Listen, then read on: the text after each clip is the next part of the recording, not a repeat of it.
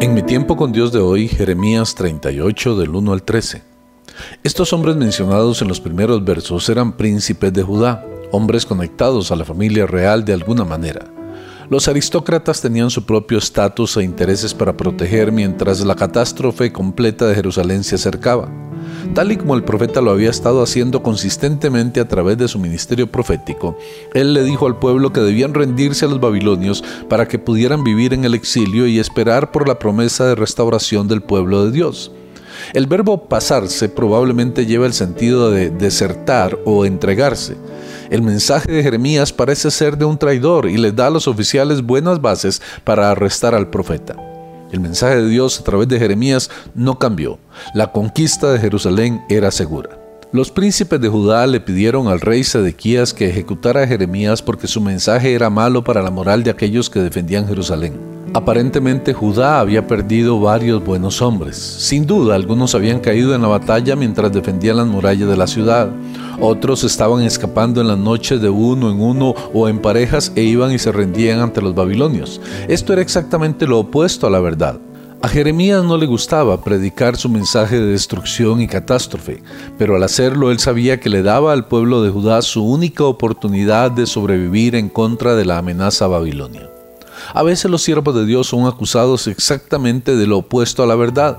Moisés fue un hombre increíblemente humilde, pero fue acusado de orgullo. Job era un hombre justo y fue acusado por sus amigos de grandes pecados. Jesús era el Hijo perfecto de Dios y fue acusado de estar poseído por demonios. Acab acusó de crímenes similares a Elías, los judíos a Cristo y después a Pablo. Los perseguidores sobre los cristianos primitivos, los herejes acusan a los ortodoxos de ser sediciosos, antimonárquicos. Sedequías no tenía el coraje para enfrentarse a los príncipes de Judá y les permitió hacer con Jeremías lo que ellos querían. Ellos lo bajaron a una cisterna donde Jeremías se hundió en el barro. Él era, por supuesto, un rey marioneta, colocado por Nabucodonosor después del exilio de Joaquín y posiblemente no era aceptado por todos en la nación como el verdadero rey. Sedequías es una demostración más del mal que viene con un carácter débil y de un mal en el que se puede caer. Él tenía buenos impulsos, pero él no pudo enfrentarse a los malos hombres a su alrededor. La intimidación de los príncipes parece haber paralizado su voluntad. La rendición del rey ante los príncipes fue probablemente la más miserable rendición en la historia bíblica hasta el momento en que Pilato se lavó las manos ante la multitud. Sedequías parece haber sido un alumno de la misma escuela política a la que Poncio Pilatos asistió después. Si lo juzgamos bien, podríamos estarnos juzgando a nosotros mismos porque su debilidad tal vez nunca se hubiera revelado si no hubiera sido lanzado a una posición que estaba más allá de sus capacidades. La intención de los príncipes era claramente la de matar a Jeremías, y aún así de la misma manera más hipócrita, ellos no querían cargar con la culpa de derramar su sangre, por lo que en lugar de aventarlo a la cisterna y dejarlo caer, lo que hubiera provocado una herida y sangre que se hubiera derramado, ellos cuidadosamente lo metieron con sogas en la cisterna donde encontraría una muerte lenta por hambre, la exposición o enfermedad, pero técnicamente sin derramar sangre. La mayoría de las casas en Jerusalén tenían cisternas privadas para guardar agua recolectada de la lluvia de primavera. Usualmente tenían la forma de peras con pequeñas aberturas en la parte superior que podían ser cubiertas si era necesario para prevenir accidentes o la contaminación del agua. Dios envió a un extranjero, Ebed Melech, hombre etíope, para ayudar a Jeremías y para apelar al rey por el bien del profeta.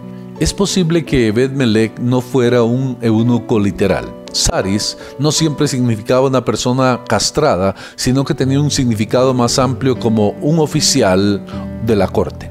Ebed-Melech era más un hombre de Dios y tenía un corazón más compasivo que la mayoría de la clase gobernante.